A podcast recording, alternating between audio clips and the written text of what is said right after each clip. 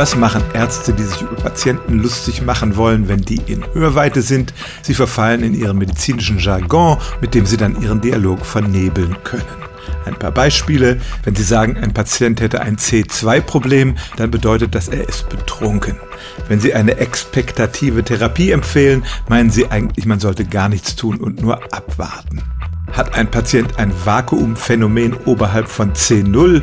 C0 ist der oberste Halswirbel und oberhalb davon ist der Kopf, wo sich dann angeblich nur ein Leerraum befindet. Ich habe auch einen Chirurgen gefragt, ob das jetzt nur Anekdoten sind oder ob es tatsächlich verbreitet ist. Nein, die reden tatsächlich so, hat er mir gesagt und gleich auch noch ein paar Beispiele gegeben. Zum Beispiel Morbus Balsen, das heißt, die Patientin hat einen am Keks oder auch der Mensch hat ein ausgeprägtes Exoskelett. Das bedeutet, er ist besonders dick. Also tatsächlich unterhalten sich Ärzte mit solchen Codewörtern. Sie können die ja mal im Internet googeln und wenn dann das nächste Mal eine Ärztin oder ein Arzt einen solchen Code benutzt, lassen Sie sie wissen, dass Sie genau wissen, was damit gemeint ist.